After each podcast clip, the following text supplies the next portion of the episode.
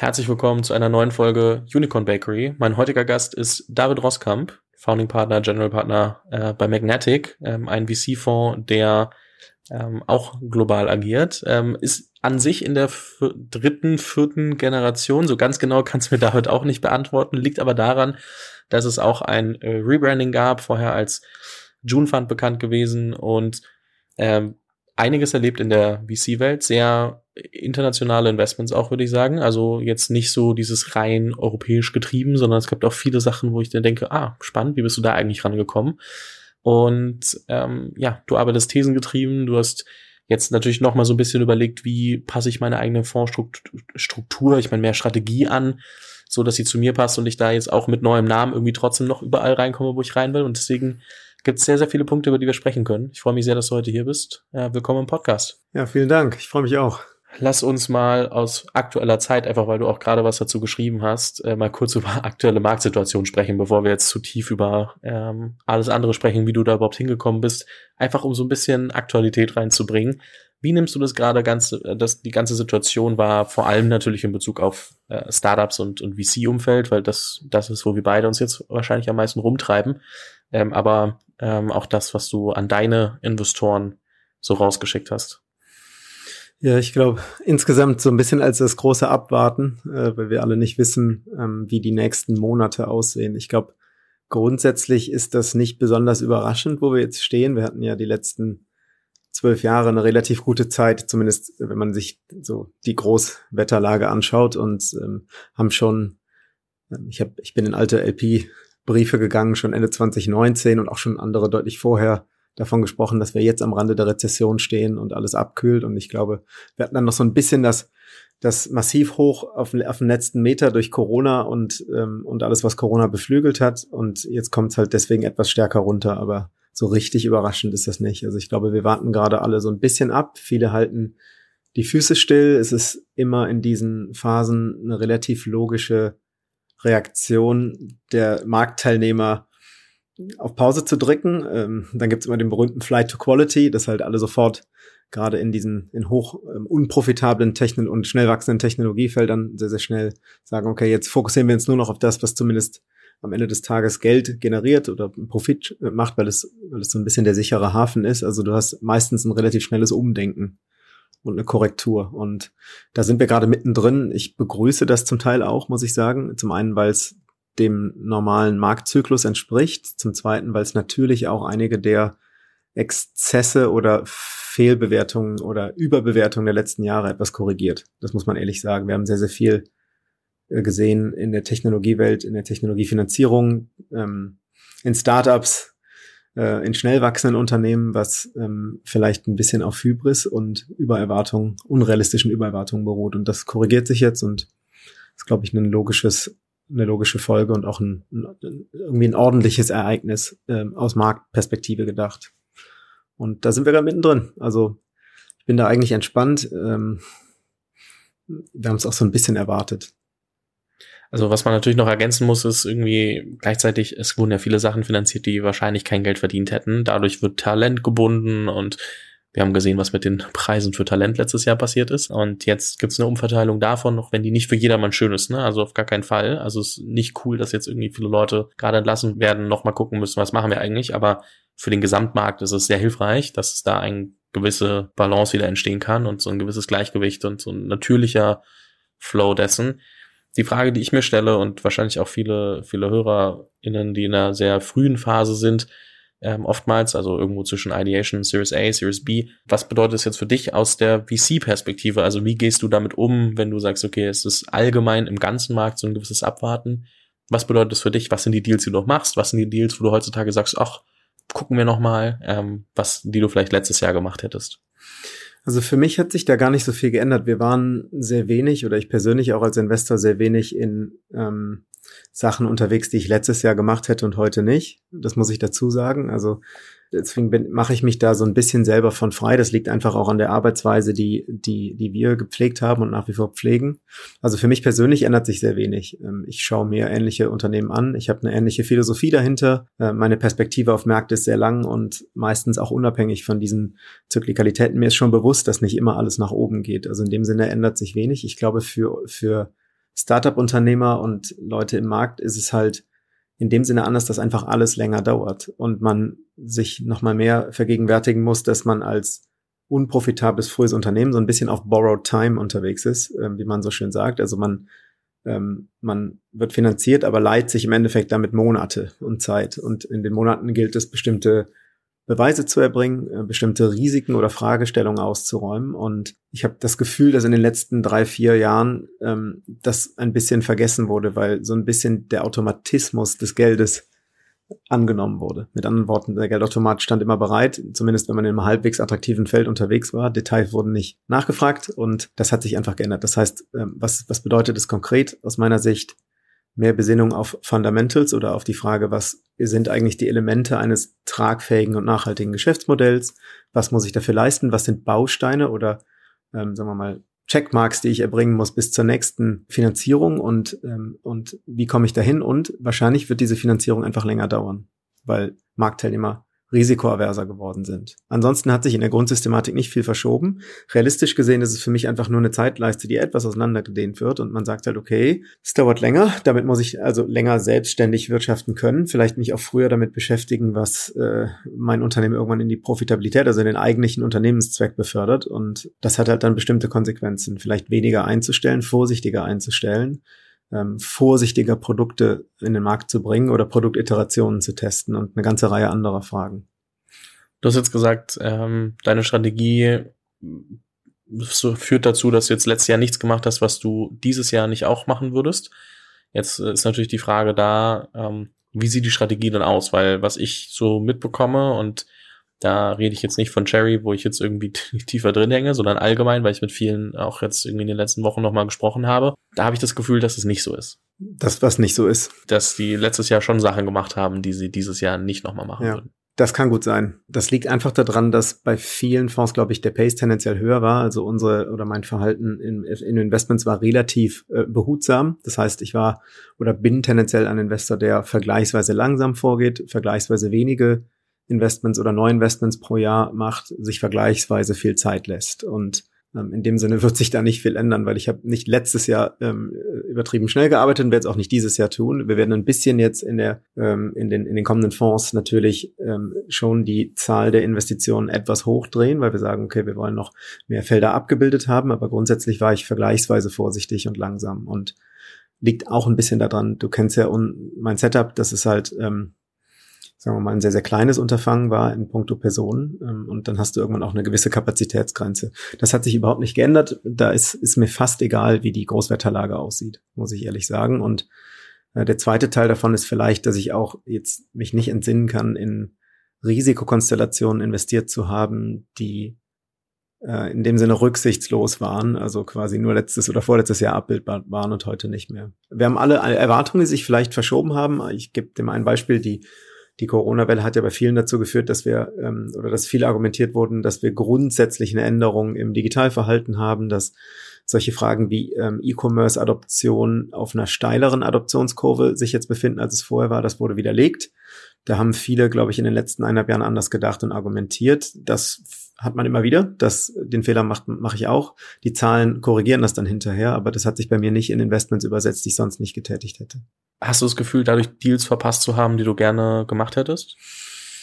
Mit Sicherheit. Ich glaube, davon muss man sich frei machen. Die, das Problem hat man als, als VC immer, vor allen Dingen im, im VC-Markt, der sich immer schneller gedreht hat. Du, du kommst nicht mehr in die Position, dass du alles und jeden sehen kannst. Du versuchst es und versuchst irgendwo dran zu bleiben, aber gerade in der Art und Weise, wie ich gearbeitet habe, geht das einfach nicht. Wir haben halt, ich habe halt eine bestimmte bestimmte Fokusideen oder bestimmte ähm, Arbeitsweise, die ähm, äh, die es gar nicht möglich macht, alles zu sehen. Für mich war, für uns war eher die Frage, die relevant war, sehen wir die Sachen, die wir sehen, sind die von einer sehr, sehr hohen Durchschnittsqualität? Haben wir die Themenfelder und ähm, Blöcke abgebildet, die wir haben wollen?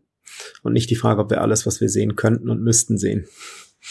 Das äh, ist, glaube ich, mittlerweile illusorisch, liegt auch daran, dass ich relativ global unterwegs war, mit natürlich mit Fokus Europa, aber auch Sachen auch außerhalb gemacht habe und da, da musst du einfach anders arbeiten. Finde ich faszinierend, weil du da so eine gewisse Ruhe ausstrahlst, die ich bei vielen anderen VCs, die sich so wie sie sich präsentieren, erahnen lässt, die aber, wenn man sich mal anschaut, wie dann gearbeitet wird, vielleicht doch nicht immer gegeben ist. Und was ich mich gefragt habe, und ich habe es ja vorhin schon gesagt, dass mich das brennend interessiert, ist so, wie man da so seinen Weg findet und sich dann auch, weil ich meine, in der VC-Welt sind sehr viele Leute, gerade wenn man sich global anschaut, auch sehr laut. Also und dann gibt's immer die Leute, die sagen, so muss man's machen und so muss man's machen und so muss man's machen. Und dann, wenn ich mir das angucke, als jemand, der jetzt irgendwie neu auch zu Cherry geht und da so ein bisschen selbst versucht, so erstmal überhaupt rauszufinden, was ist denn, was bedeutet VC sein überhaupt und, und welche Wege gibt's da erstmal und welche, oft kann man ja dann nur in so verschiedenen Farbstufen oder Graustufen denken und sieht dann diese Zwischenräume manchmal nicht. Wie hast du da für dich deinen Weg gefunden und sagst, dass du sagen kannst, okay, so, auch wenn der Markt sich krass verändert und irgendwie super viel Geschwindigkeit in manche Deals kommt, bedeutet das nicht, dass ich bei allem auch dementsprechend mitspielen muss. So, ich schaue mir das in meinem Tempo an, ich versuche da meine Qualität beizubehalten und ich weiß, wie ich da investieren möchte und wie, wie hast du da so deine, auf der einen Seite innere Ruhe gefunden, aber auch deinen Weg, der am besten zu dir passt? Sehr gute Frage. Also die, der Weg ist vielseitig. Das ist das Gute an, an dem Feld. Vielleicht auch das, was den Reiz ausmacht es gibt keinen festen Weg. Und wenn du mit der Überlegung antrittst, in die Fußstapfen eines anderen zu treten oder diesen Weg nachzugehen, wirst du mit Sicherheit falsch äh, die falsche Strecke nehmen, weil das ist nicht deiner und den lebst du im Zweifelsfall auch nicht. Du kannst dich inspirieren lassen. Ich glaube, viel des Erfolges beruht auch auf Synthese von Erfolgen anderer und den Beobachtungen Erfolgen, von Erfolgen anderer, aber die, den Weg, den du gehst, ist dein eigener. Und es gibt so viele Wege nach Rom und niemand schreibt dir irgendwas vor. Und ich glaube, das Wichtigste für dich ist selber zu schauen, ähm, was Informationen, welche Informationen in der Welt äh, ähm, äh, sag mal, äh, bestehen zum Investieren, aber auch außerhalb zur Validierung von Ideen und daraus dein eigenes Gerüst zu bauen, ein eigenes Muster zu entwickeln, dein eigenes, deine eigene Vorgehensweise, dein eigenes deine eigene Analyse. Ähm, und damit meine ich jetzt vor allen Dingen das Frühphasengeschäft. Wir sind ja in einem vergleichsweise qualitativen Teilbereich der, der Investmentrollen. Also wenn wir Entscheidungen treffen, sind die hochhypothetisch und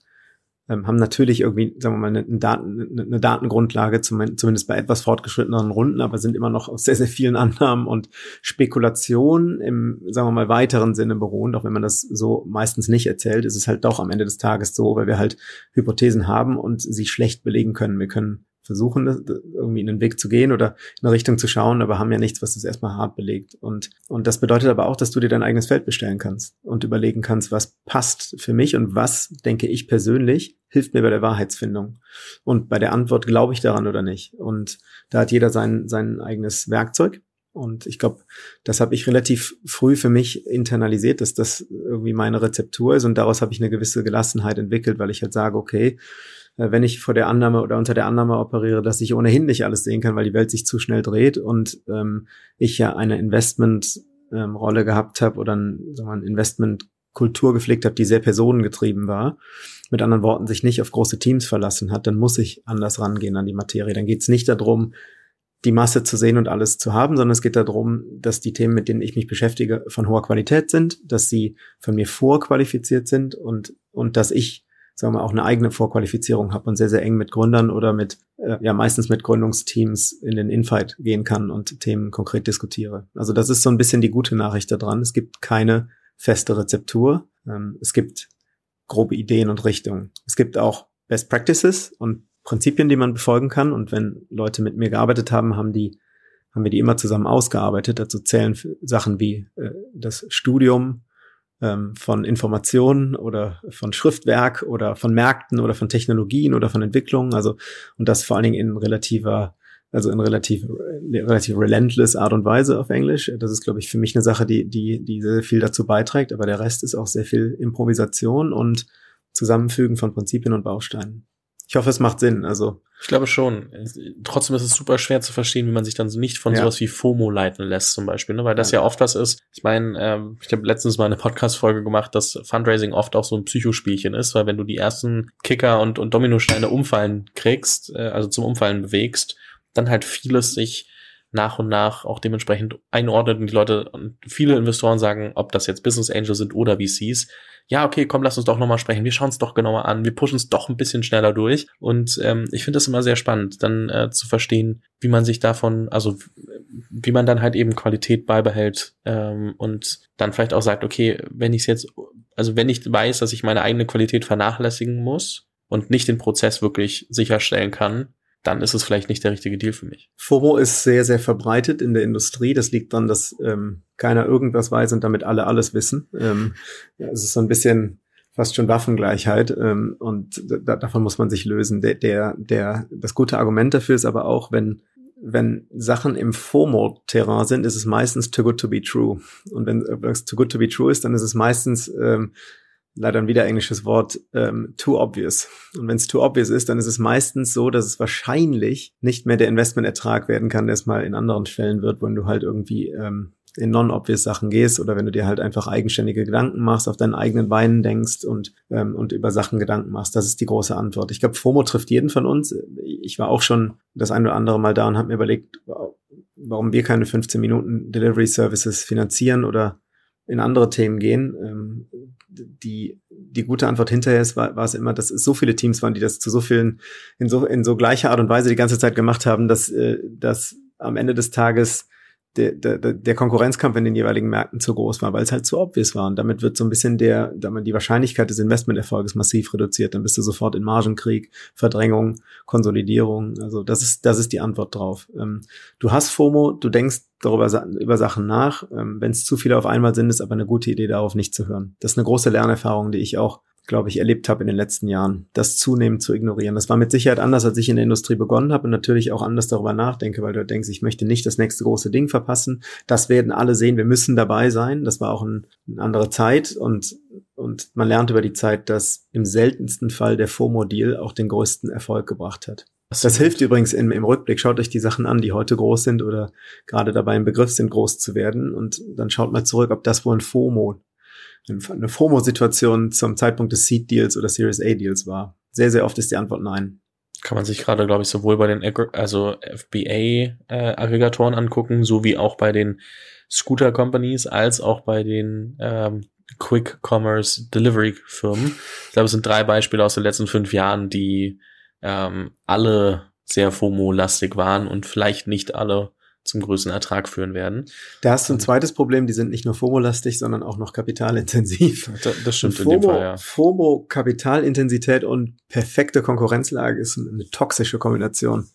Ähm, also da, das, das geht meistens leider nicht so gut. Ähm, dann musst du am Ende schauen, dass du auf dem Pferd sitzt, was den Markt konsolidiert oder was am Ende stehen bleibt. Das ist eine sehr schwierige Hypothese. Ne?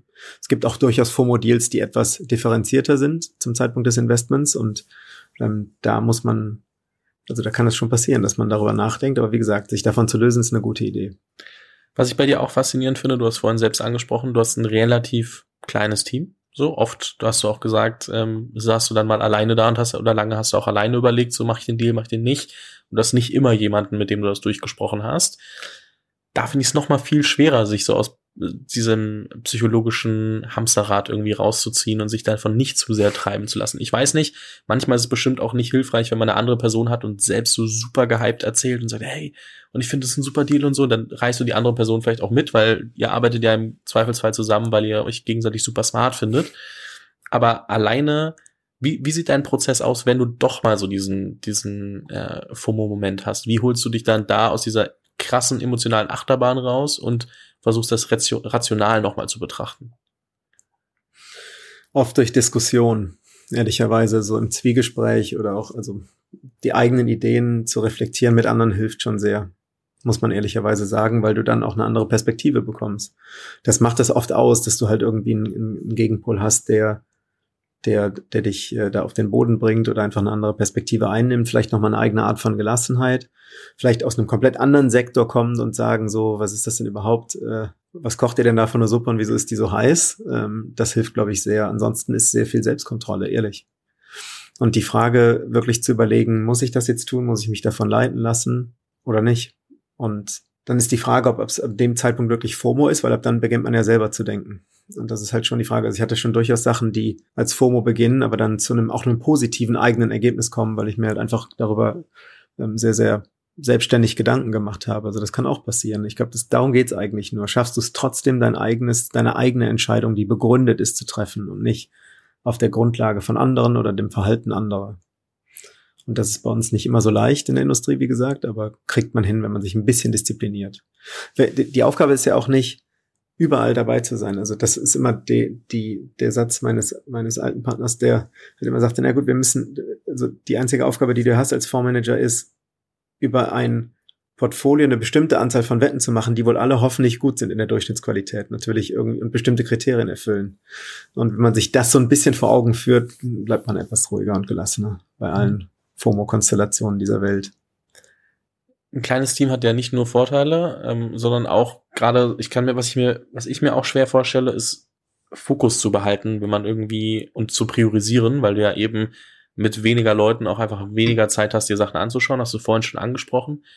Warum zum Beispiel schaust du dir global Deals an, anstatt zum Beispiel zu sagen, ich mache einen Europa-Fokus oder ähm, so wirklich eine 100% klare Stage zu nehmen, wo du sagst, darauf fokussiere ich mich. Weil irgendwie finde ich das so ein bisschen schwierig. Also ist es, ist, glaube ich, ein Vorteil, weil du mehrere Sachen siehst und die sich ja gegenseitig bedingen und du dann manchmal wahrscheinlich auch von der einen auf die andere schließen kannst, mhm. was, worauf muss ich dann in der früheren Phase zum Beispiel achten oder wie muss das später mal aussehen.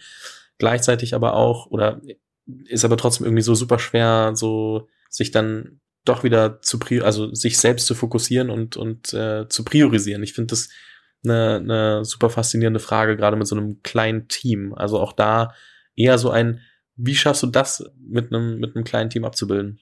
Also zum einen haben wir da, ist das der Großteil der Investmentarbeit in Europa gewesen. Ähm, wir haben natürlich Sachen in Nordamerika, in Asien gemacht, die auch äh, zum Teil sehr, sehr viel Erfolg gebracht haben. Das, das war dann ähm, natürlich so ein bisschen das Glück dahinter auch, aber schon, also der Fokus der meisten Arbeit war Europa. Also das mal alles vorangeschoben. Ähm, der Fokus phasenweise meiner meisten Arbeit war auch sehr relativ früh, also vom äh, Co-Design oder dem, dem Mitentwerfen von Unternehmen bis zu früheren Runden und ab und zu mal eine etwas spätere oder fortgeschrittenere. Also eigentlich ist es dann doch zumindest in den beiden, in diesen beiden Bereichen etwas fokussierter, als es vielleicht aussieht nach außen. Ähm, ansonsten war die Antwort für meine Arbeit immer, ich mache alles, was für mich Sinn hat. Und ich möchte mich nicht beschränken lassen in der Weise, nur weil ich, weil mich irgendjemand darauf festlegt, ähm, nur in Deutschland bestimmte Arten von Geschäftsmodellen finanzieren zu müssen, sondern ich ähm, sehe viel, ich bin ähm, massiv interessiert an Sachen und, äh, und in, in sehr, sehr breiter Art und Weise. Das sieht man vielleicht auch an meiner Vita und das möchte ich umsetzen. Und ich glaube, das ist auch eine, eine gewisse eine gewisse Gabe oder vielleicht eine gewisse Qualität, die, die nicht so viele mitbringen, weil man halt damit auch grundsätzlich ein bisschen weiter schaut. Und das kann, können Technologien sein, das können manchmal Geografien sein oder die Kombination. Und wenn eine, eine Konstellation in der Überlegung, die ich davor habe, für mich Sinn macht, finde ich es fast schon töricht oder ähm, falsch, das Ganze nicht wahrnehmen zu wollen, sich zumindest darüber Gedanken zu machen, ob man das in eine gesunde Investmenthypothese überführen kann. Und so habe ich immer gearbeitet. Bisher war das eigentlich soweit ganz zufriedenstellend. Ich bin froh, dass wir immer die, die Flexibilität im Mandat auch hatten. Ähm, das haben wir bewusst so strukturiert bei June, dass wir halt, dass wir, dass wir möglichst viel Freiheit haben. Wir waren damals wahrscheinlich der erste Venture-Fonds, der auch solche Kryptotoken oder in Kryptotoken investiert hat als Teilnahmerechte an Open Source Technologien. Das ähm, war damals, war damals neu, das mussten wir sehr durchfechten, natürlich mit unseren Anlegern auch. Ähm, und ich bin froh, dass wir es gemacht haben, weil es halt, ähm, weil es halt eine wichtige oder eine Technologie oder eine technologische Basis war, die ich, die ich wichtig finde, in, in der ich es wichtig finde, repräsentiert zu sein. Und, und das betrifft auch andere Felder. Und ich glaube, diese breite Denke ist was, was, was meine Investmentarbeit so ein bisschen vereint, aber natürlich dann oft für viele ungewohnt ist, weil man halt gerade in Europa sehr oft nationale oder regionale Fonds gewöhnt ist, ähm, manchmal phasenbezogene, manchmal themenbezogene, aber so ein bisschen, dass diese breitere Klaviatur noch relativ selten ist. Wenn du in die USA schaust, passiert es sehr viel öfter. Äh, das muss man auch sehen. Ne? Also es gibt schon viele, viele ähm, äh, Fonds, die ich sehr schätze und Investoren, die ich sehr schätze, die ein sehr, sehr breites Feld bespielen. Ich habe das Gefühl, dass wir aus einer Frage des Fokus auch so eine kleine Diskussion über so Generalist sein versus Spezialist sein auch so ein bisschen machen. Und ich stelle mir die Frage immer wieder, ähm, weil ich draußen immer wieder höre, es ist super gut in einer Sache perfekt zu, also nahezu perfekt zu werden, so gut mhm. wie möglich. Und dann kommst du damit möglichst weit. Dann gibt's andere, die das komplette Gegenteil sagen und sagen, hey, so super generalistisch zu sein und Transferleistungen von einem auf den anderen Bereich ähm, zu bringen ähm, und, und machen zu können, hilft dir viel, viel mehr und, und wird dich weiterbringen. Und ich kann mich nie entscheiden. In meinem Beispiel wäre jetzt der Vergleich. Ich meine, ich habe als meine generalistische Arbeit ist, als Podcaster mit irgendwie hunderten Gründern und Investoren zu sprechen und daraus irgendwie eine gemeinsame Meinung zu bringen und bilden, versus eine Firma zu machen und die erfolgreich zu machen. Das sind so mhm. Generalist versus äh, Spezialist, sage ich jetzt mal, ohne da Themenfelder dann final noch festzulegen. Wie schaust du da drauf, auf dieses, ähm, also wie nimmst du dich da selber wahr? Ich glaube, hast schon ein bisschen angerissen, aber auch wie schaust du da drauf, wenn du dir Teams auch anschaust? Ich glaube, das ist der größte Kontrast meines Lebens, dass man selber sich anders betrachtet als die Teams, die man anschaut. Ähm, die, die, die Teamfrage mal voraus äh, oder vorangeschoben ist meistens eine, wo Fokus die Antwort ist. Da hast du recht. Ähm, das gibt es auch einen Grund für. Das liegt einfach daran, dass du wieder geborgte Zeit hast. Du hast eine bestimmte und finite Anzahl an Monaten, für die dein Geld normalerweise reicht. Und die Frage ist, was setzt du daran um? Und ich glaube, da ist es essentiell zu überlegen, welchen, dass man den Fokus hat und sich daran zu halten und versuchen, einen Schritt nach dem nächsten zu machen mit einer gewissen Logik. Zumindest in den ersten Jahren äh, verstärkt, weil es da wirklich nur darauf ankommt, die Zeit maximal effizient zu nutzen. Für mich selber, für die Investmentarbeit, das ist eine Debatte, die wir sehr viel geführt haben. Im Team, ich mit mir selber auch die Überlegung, okay, geht man in einen Teilbereich rein, wo wir sehr viel Arbeit geleistet haben, die erfolgreich war und baut das aus oder erhält man sich das Profil, Generalist zu sein? Meine Antwort war immer, ähm, war immer die, ähm, ich bin zwar Generalist, aber mich, äh, mich leitet mein, meine Thesenüberlegung, mein Gedanke, was äh, sagen wir, Unternehmens- oder Investmenterfolg ausmachen kann. Und das ist für mich Spezialisierung genug. Es hilft mir nämlich im Fokus und es hilft mir darauf, ähm, dabei, für mich relevante Sachen anzuschauen und den Rest so ein bisschen an den Seiten liegen zu lassen. Das war immer die Antwort, die ich hatte. Also quasi ein qualifizierter Generalist zu sein. Äh, in der Geschichte des äh, Technology Investings, witzigerweise, ist es halt schon so, dass die meisten der großen Namen heute irgendwie auch als Generalisten seit vielen Dekaden unterwegs sind und auch so begonnen haben. Und ähm, irgendwie bleibe ich dabei, dass das ähm, für mich die richtige Rezeptur ist. Es gibt auch Spezialistenerfolge, die ich total respektiere. Ähm, aber ich bin so ein bisschen in dem Camp, was sagt, ich habe eine These, die mich leitet, die ist wichtig für mich. Innerhalb der schaue ich mir alles an, was sinnvoll ist. Und, und ich qualifiziere dann so ein bisschen drunter. De facto führt es immer dazu, dass man manche Sachen verstärkt macht. In, an, in bestimmten Themenfeldern viele Sachen ähm, schaut, anschaut, in viele Sachen investiert, so ein bisschen eine eigene Stimme entwickelt. Aber ich packe es immer noch so ein bisschen unter das Dach. Aber du musst es immer auch in meiner Vita sehen oder meiner Biografie. Das ist alles so, sagen wir mal, dem, dem, der breiten Klaviatur geschuldet, mit der ich auch auf die Welt schaue oder auch, auch immer irgendwie unterwegs war. Und ich glaube, das ist auch irgendwie eine Stärke, das zu verbinden und, und so breit zu denken. Und ich glaube, bisher hat es mir nicht zum Nachteil gereicht. Jetzt muss ich natürlich mal so langsam nach Thesen fragen, wenn du wenn wir da immer wieder drauf zurückkamen. Ähm, ich glaube, die, die Einstiegsfrage, bevor wir darüber sprechen, wie kommst du auf diese Thesen eigentlich? Also wie erarbeitest du dir Thesen? Ist vielmehr so, mit welcher These führst du Magnetic?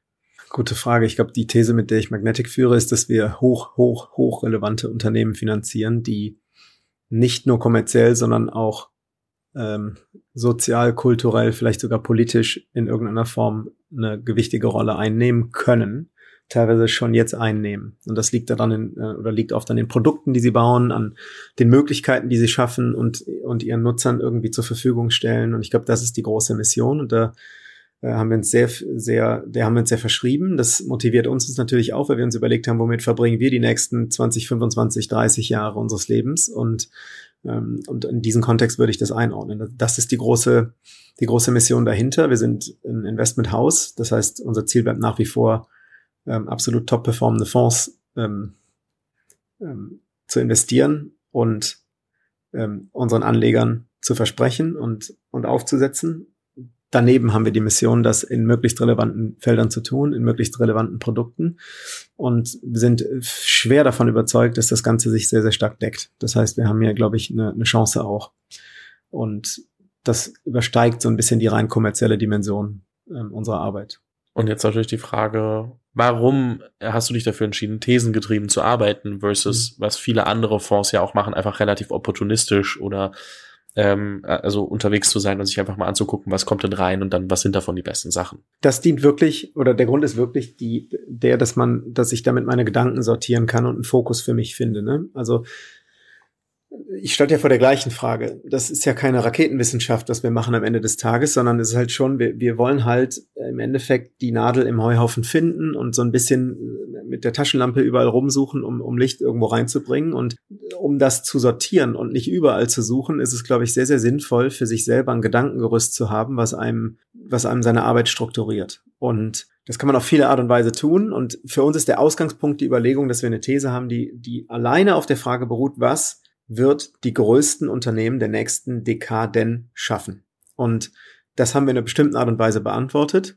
Und das ist für uns Nummer eins und Nummer zwei der Auswahlkriterien, wenn wir uns jedes Unternehmen anschauen, haben wir das erfüllt. Und wenn wir da sind, dann sind wir so vorqualifiziert in den, in den, mit, in den, mit den Teams oder Unternehmern, mit denen wir uns länger auseinandersetzen und tiefer auseinandersetzen, dass wir einfach für uns viel mehr Freude dran haben, auch eine viel produktivere Diskussion führen und natürlich auch für den Unternehmer relevanter werden, weil wir halt weil wir mit ihm ein anderes Gespräch oder mit ihnen ein, ein anderes Gespräch führen. Und das ist der einzige Grund dahinter. Und das ist viel gewachsen aus den letzten Jahren, natürlich auch aus der Arbeit, die ich ähm, in verschiedenen Fonds geleistet habe. Und aber es kommt am Ende des Tages alles aus der Überlegung, was schafft die ökonomischen Giganten der nächsten zwei Dekaden. Und da haben wir für uns klare Antworten. Jetzt ist äh, die Frage, wie bist du zu diesen Antworten gekommen? Also wir haben ja schon kurz drüber mhm. gesprochen, äh, wie die These aussieht, aber wie wie hast du die entwickelt über die Zeit? Also was war so vielleicht der erste, ich sag mal, der erste Draft, äh, der erste, die erste Version der These und was hat sich seitdem verändert? Hat sich total verändert. Also die Arbeit der letzten Jahre war sehr stark ähm, orientiert auf Netzwerke. Das heißt, ich habe mir immer die Frage gestellt, okay, was schafft in bestimmten Märkten und Feldern wohl die größten Ergebnisse? Und die Antwort war immer tendenziell Unternehmen, die relativ im Zentrum von ihrem jeweiligen Markt sitzen. Entweder existierenden Märkten, die sie komplett verändern oder neuen Märkten, die sie schaffen, oft durch neue Technologien, aber nicht unbedingt.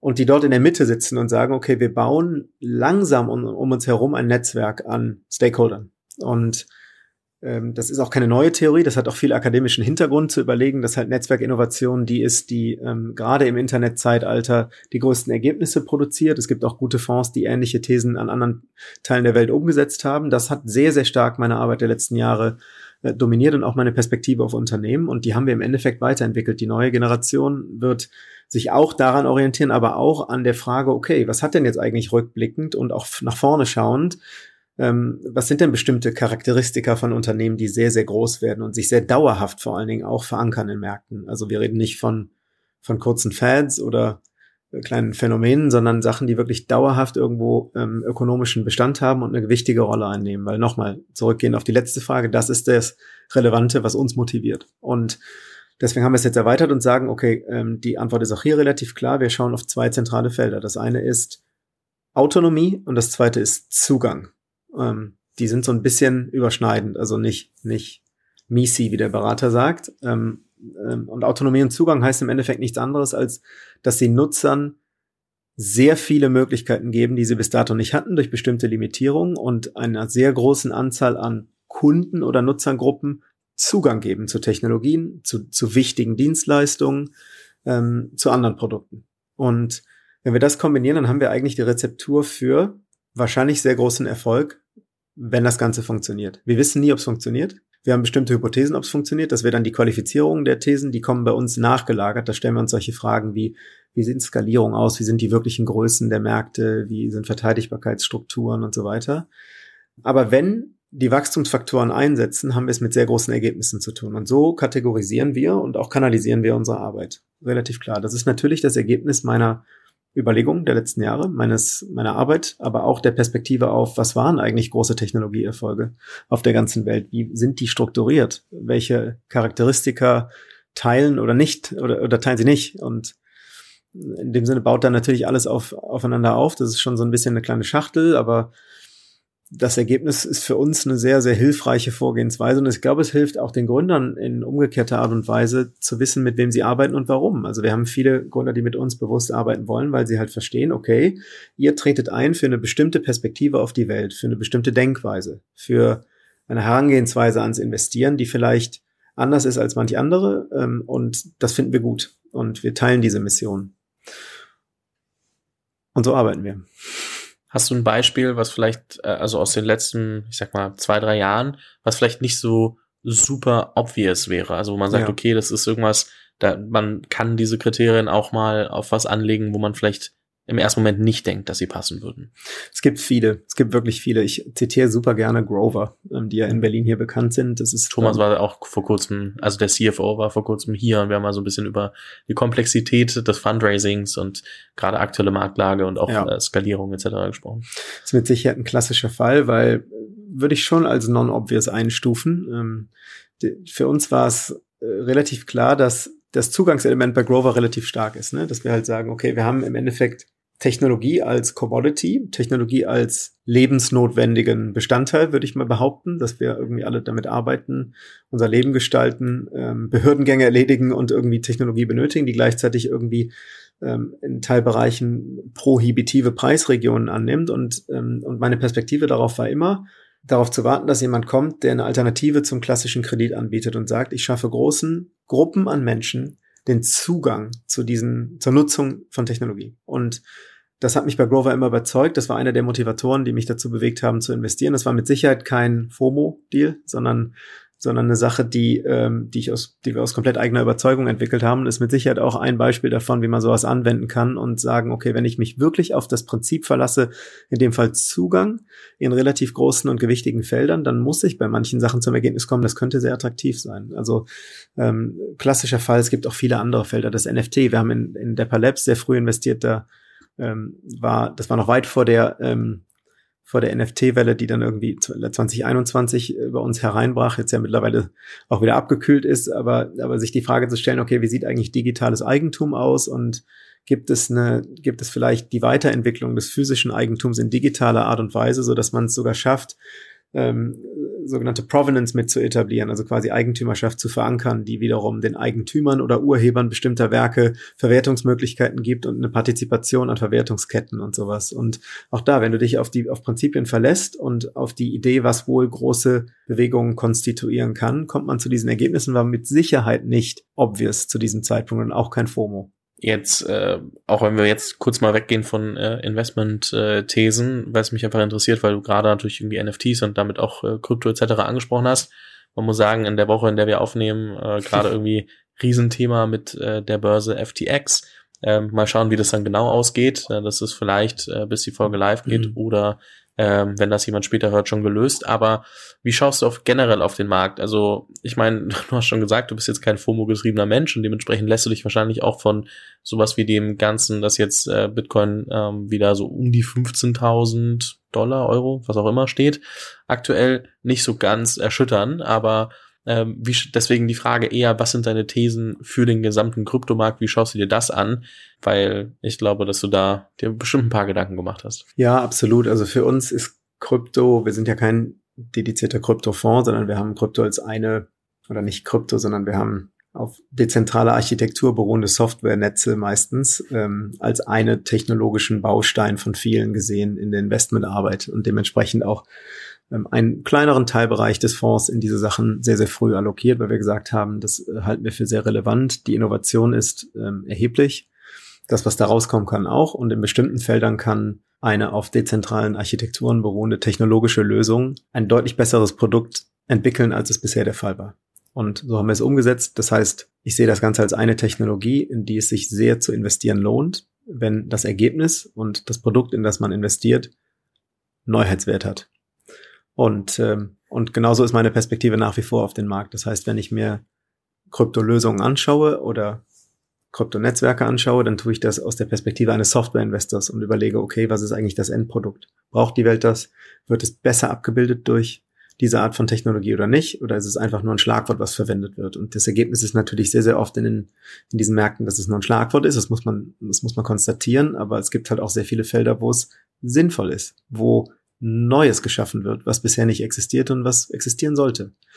Ähm, wir haben solche Sachen wie Filecoin investiert, die machen ein dezentrales Speichernetz, das heißt ähm, zensursicheren, permanenten, dauerhaften Speicher für bestimmte Nutzer. Das ist eine Sache, die du ohne dezentrale Architektur gar nicht abbilden kannst. Das heißt, wir haben hier im Endeffekt eine fast schon notwendige Implementierung und aus diesem Sinne auch, auch darin investiert, weil wir sagen, okay, wie willst du es denn sonst machen? Und das ist auf jeden Fall ein, ein sehr sinnvolles Gut für die Welt. Und so schaue ich weiter drauf. Das heißt, wir schauen uns Einzelfelder an. Ähm, ähm, DeFi ist ja immer ein viel zitiertes Feld, also quasi die Dezentralisierung von von Finanzdienstleistungen, Entschuldigung, die dezentralisierte Autorität hinter Finanzdienstleistungen, die dann algorithmisch abgebildet wird. Und da kannst du dir im Einzelfall jedes Mal anschauen, okay, braucht man das? Ist es besser als was bisher existiert ähm, oder nicht? Äh, ist es ein Einfallstor für, ähm, für Illegales oder sagen wir mal halblegale Aktivitäten ähm, oder nicht? Ähm, wie sieht ein regulatorischer Rahmen aus, den wir erwarten? Und äh, kann der hier genauso implementiert werden, der am Ende des Tages auch Sicherheit schafft? Also das sind alles Einzelfragen, die du damit beleuchtest, ganz klar. Also ich habe eine neutrale Sicht, wenn ich ehrlich bin. Ähm, ich ähm, bin ähm, ich bin nach wie vor beeindruckt von der Innovationskraft ähm, von, sag mal, Architekt, von, von, von Kryptoarchitekturen, wenn du so willst, und und dem, was daraus entstehen kann und, und betrachte es aber am Ende des Tages als eine von vielen Technologien. Und bin damit bisher sehr, sehr gut gesegelt. Also ich bin kein Freund davon, einem Hype da zu verfallen, sondern einfach ähm, gepflegt meinen Stiefel zu machen und sich die Sachen im Einzelfall wie eine, wie eine, also jede andere Softwarearchitektur oder technische Lösung anzuschauen. Und ähm, sehr, sehr oft war ja auch die Antwort bei Open Source Netzen, ähm, die, dass es die einzige Partizipationsmöglichkeit war. Das heißt, man nutzt das Kryptotoken da als Teilhaberecht, denn es gibt keine Entität, die dahinter steht und Umsätze macht, in die man investieren kann. Und dann ist es fast eine, eine, logische Schlussfolgerung zu sagen, okay, wenn ich daran glaube und partizipieren möchte, weil ich glaube, dass ein Wert im Netz oder im Protokoll entsteht, ist die einzige Möglichkeit der Token. Und ich glaube, das ist ein sehr, sehr ordentliches Prinzip, was man so befolgen kann in der Betrachtung. Welche anderen Technologien würdest du ähnlich, ich sag mal, früh in der Entwicklungsphase beschreiben, wo du sagst, okay, die schauen wir uns halt auch immer wieder an, weil wir das schon das Gefühl haben, dass es in den nächsten Jahren immer relevanter werden kann? Oder ist das jetzt so das Hauptthema, wo du sagst, okay, ähm, auch wenn es ein kleiner Teil der Allokation ist, aber das ist so eine der neueren Technologien und wir, das ist jetzt mal so die, die wir uns am meisten dafür anschauen und sonst das, was wir vielleicht schon, ich sag mal, kennen. Ich kriege die Frage sehr oft und meine Antwort ist immer, ich schaue mir, keine Technologien an, sondern Systeme. Also ein Teil unserer Arbeit bezieht sich auf Systeme, weil wir halt sehr bewusst sagen, es ist zu kurz gedacht, in eine Technologie zu investieren. Warum? Die meiste Technologie, also zum einen gibt es ähm, zu viele Technologien, als sie jemals verwertet werden können. Das war immer in der Geschichte der Menschheit so. Zum zweiten ist, ein, ist eine Technologie heute alleine und morgen nicht mehr. Und es ist für uns viel relevanter in der Überlegung, was schafft große Unternehmen, die Frage zu stellen, was ist das System dahinter? Mit anderen Worten, sehr, sehr oft das ökonomische Modell, aber nennen wir es mal System für diese Diskussion. Und also investieren wir primär darin und betrachten die Welt auch so. Und Technologie ist dann eine Implementierungsform oder ein, eine mögliche Lösung eines Problems in, innerhalb eines Systems. Und in die investieren wir und die haben wir sehr, sehr, die, die sind sehr breit bei uns. Wir haben zum einen, äh, wir haben so klassische ähm, wir nennen sie äh, Core-Industrie- und B2B-Systeme, in die wir investieren. Das kann klassische Software sein oder ähm, es geht auch hin bis zu Marktplätzen in sehr zentralen ähm, äh, Industriefeldern, äh, bis hin zu Fragen wie Defense oder, äh, oder sicherheitsbezogener Softwareinfrastruktur. Das ist ein, ein Feld, in das wir investieren. Das zweite sind Finanzsysteme, dann oft unter der Perspektive von Zugang. Das heißt, der Frage, wo schafft eine Technologie Zugang, breiten Zugang zu einer Finanzdienstleistung oder einer Anlageklasse, der nötig ist und bisher nicht vorhanden ist. Das ist ein System, ob das dann auf Grundlage von AI, Applied AI, AR, VR, Blockchain oder äh, oder was weiß ich, was passiert, ist mir eigentlich relativ egal, um ehrlich zu sein. Das wird nur dann eine Rolle spielen, wenn ich mir die Frage stelle, wie ersetzbar ist das eigentlich? Ist das irgendwann eine Commodity und ist das System dahinter vielleicht fragil, weil es, weil es nicht aufrechterhalten werden kann über die Zeit? Äh, das, das dritte, was wir sehr stark ins Auge fassen, ist alles, was Planetary Resilience betrifft. Das heißt Fragen wie, das geht so weit, sagen wir mal so, so naturwissenschaftlich wie, wie Themenfelder der synthetischen Biologie, ähm, bis hin zu Sachen wie der Kreislaufwirtschaft. Da habe ich ja sehr viel gemacht in der Vergangenheit. Ähm, ist auch ein System. Und, und die vierte Gruppe, in die wir sehr, sehr stark reinschauen, ist alles, was dezentrale Communities sind. Da fällt dann einiges unter Open Source und Blockchain drunter, aber auch solche Fragen wie Nischen-Communities im Gaming, die das, sagen wir, den, den, den Kern für, für größere ökonomische Systeme begründen können oder am Ende des Tages für größere Unternehmen. So und so ordne ich die Welt ein. Das heißt, die Technologiefrage wehre ich damit immer ein bisschen ab, weil die halt schwierig, die ist zum einen sehr schwierig zu beantworten. Zum zweiten ist das, was heute hot ist, morgen lukewarm. Finde ich sehr, sehr spannend. Also ich glaube, äh, was ich dir direkt zuschreiben würde, ohne dass wir uns irgendwie besonders gut kennen, ist, dass du, glaube ich, sehr viel äh, liest, aber auch wahrscheinlich sehr gerne schreibst, weil ähm, du, das wäre jetzt meine, meine These einfach gerade, weil ich, weil ich, weil man sehr merkt, dass du dir einmal über die Sachen schon oft sehr viel Gedanken gemacht hast und nicht das erste Mal ähm, und gleichzeitig da auch so eine sehr krasse Klarheit drin hast für dich, die ich, wenn ich über Themen spreche oder auch andere, denen ich äh, zuhöre, nicht so oft finde. Ähm, finde ich, finde ich sehr, sehr faszinierend.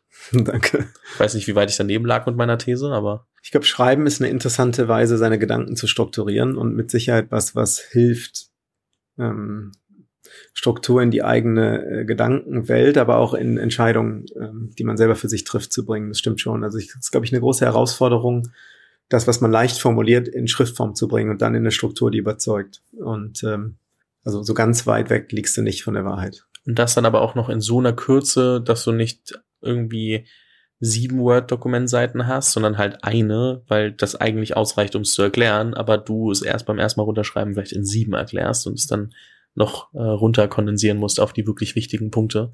Ja, wobei Amazon hat das den berühmten Seven-Pager. Äh, das heißt, Jeff Bezos wird das anders sehen. Da wird alles auf sieben Seiten runtergebrochen. Ähm, aber auch da ist wahrscheinlich was, was sonst normalerweise auf 50 ähm, irgendwo Platz finden würde. Ansonsten gebe ich dir recht. So concise Communication ist eine Kunst. Finde ich, finde ich sehr faszinierend. Und eine letzte Frage, die ich noch habe. Wir kommen noch mal zurück zu dem Thema ähm, Selbstdisziplin etc weil ich mir vorstellen kann, dass es dir, und du hast auch gesagt, anfangs hast du dich so ein bisschen leichter äh, mitreißen lassen, ähm, auch bei Sachen, ähm, als du neu in diese, in die ganze Branche gekommen bist. Wahrscheinlich ist vieles auch, die Sachen mal gesehen zu haben und zu sehen, dass man auch nichts verpasst, wenn man das Gefühl hat, man verpasst was so ungefähr. Mhm. Das andere ist wahrscheinlich, sich trotzdem auch in Selbstdisziplin zu trainieren. In, in einer Welt, wo wir alle irgendwie ich sag jetzt mal hart gesagt, Gefangene unseres Handys sind und irgendwie da dauernd drauf gucken, weil irgendwie hier eine äh, Notification und da irgendeine Benachrichtigung und da ein Anruf.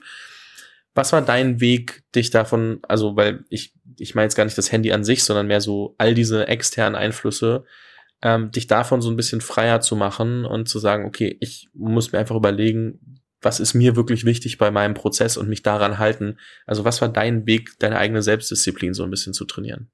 Sehr, sehr gute Frage. Ich glaube, die Gelassenheit ist entscheidend. Ähm, du läufst sonst jedem heißen Pferd hinterher und, äh, und machst dich völlig verrückt. Und das ist eine Sache, die lernt man über die Zeit. Und ich glaube, meine größte Erkenntnis kam davon, zu sehen, dass alles, was heute so wahnsinnig heiß ist, morgen gar nicht mehr so warm ist. Und das gibt einem eine solche Gelassenheit, weil du halt weißt, was, dass du im Zweifelsfall nicht alles verpasst. Und ich glaube, das ist alleine die Gewissheit, wenn du, wenn du die einmal irgendwie ähm, verankert hast in deinen Gedanken, hilft dir sehr, dadurch zu navigieren. Ist auch die Frage, gerade die letzten zwei Jahre, die Sachen, die so meteorisch steigen, fallen meistens auch wieder wie ein Stein, wie ein sehr heißer Stein. Das liegt einfach daran, dass die Welt in bestimmten Strukturen läuft und wir uns immer wieder erzählen, dass es dieses Mal anders ist, aber de facto es einfach sehr selten der Fall ist.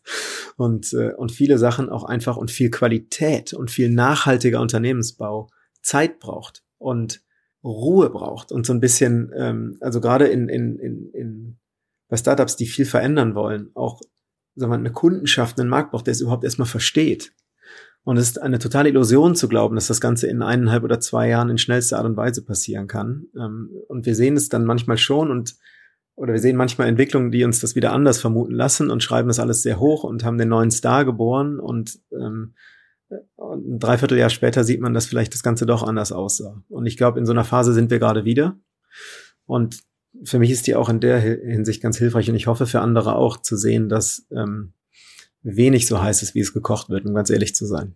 Ich glaube, das hilft mir total. Und, und das vergisst man manchmal gerade in der Venture-Welt, die sehr schnell ist, die sehr hypig ist, die laut ist, die auf viel Spekulation beruht, also gedankliche Spekulation, nicht nur gedankliche Spekulation, aber auch gedankliche Spekulation. Ich glaube, da das zu sehen ist, glaube ich, und sich, sich, sich zu vergegenwärtigen, hilft total in der Ruhe und der, der Überlegung, okay, wo gehen wir wirklich mit der Reise hin? Und äh, was sind die Prinzipien? Die Amerikaner reden ja oft von First Principles, wenn sie, äh, was sie damit eigentlich ausdrücken, ist zu sagen, dass man seine Strukturen hat und, und seine, seine Bausteine, seine Prinzipien, die man einfach abhakt und überlegt, liegt sowas, also kann sowas was werden?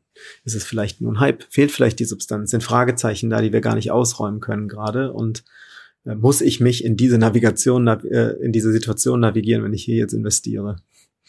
Ich glaube, das hat mir sehr persönlich geholfen in der Gelassenheit und Ruhe.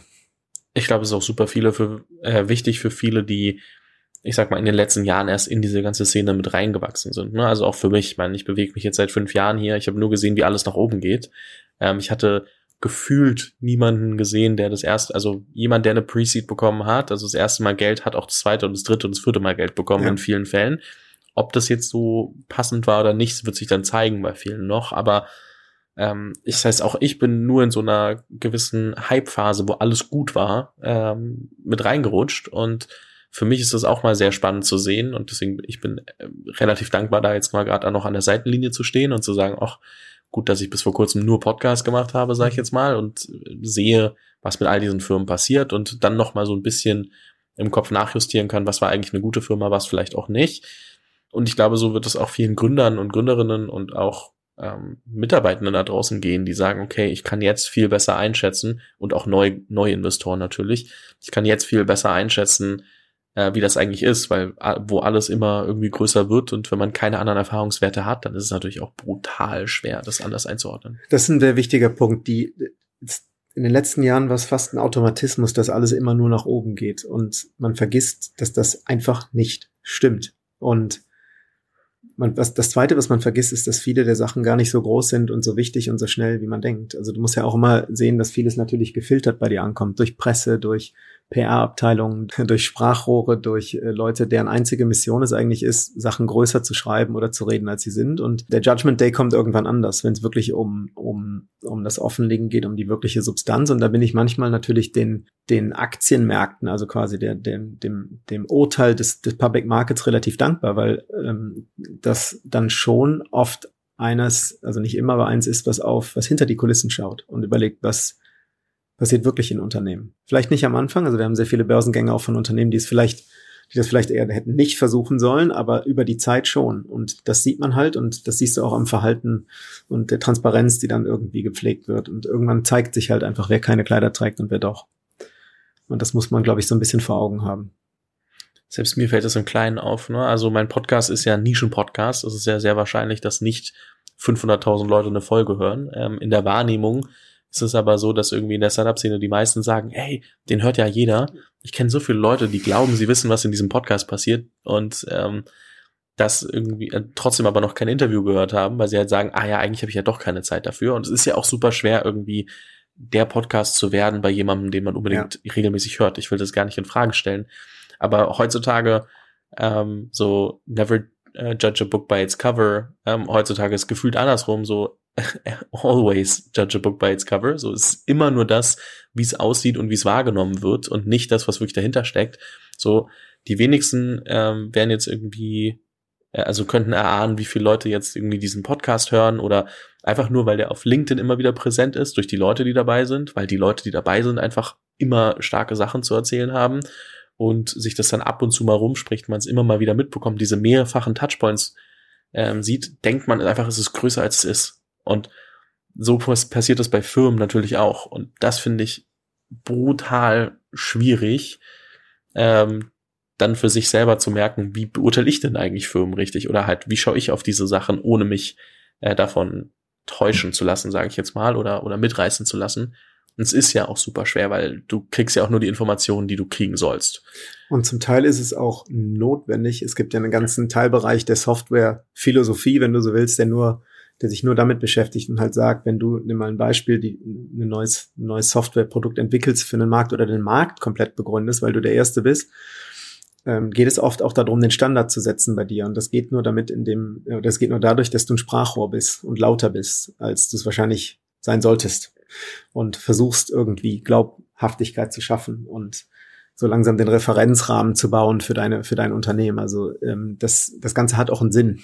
Das, der geht auch über die reine PR und und und, PR und, und Marketing hinaus, sondern äh, wenn du das schaffst, schaffst du es auf den ganzen Softwaremarkt zum Beispiel zu begründen und ähm, und äh, und Drittparteien wiederum mit einzubinden und um dich herum zu standardisieren. Also das ist jetzt mal ein Teilbereich davon. Und das ist halt also es, es hat auch einen sehr sehr großen Grund. Das es wird ein bisschen größer ähm, formuliert als äh, als, als die Wahrheit ist. Und ich glaube, das Wichtige ist, dass man so ein bisschen den kritischen Geist hat, dazwischen zu schauen und, und zwischen die Zeilen zu blicken und sich auch immer wieder die Frage zu stellen, kann das eigentlich sein? Das hilft bei sehr, sehr vielen.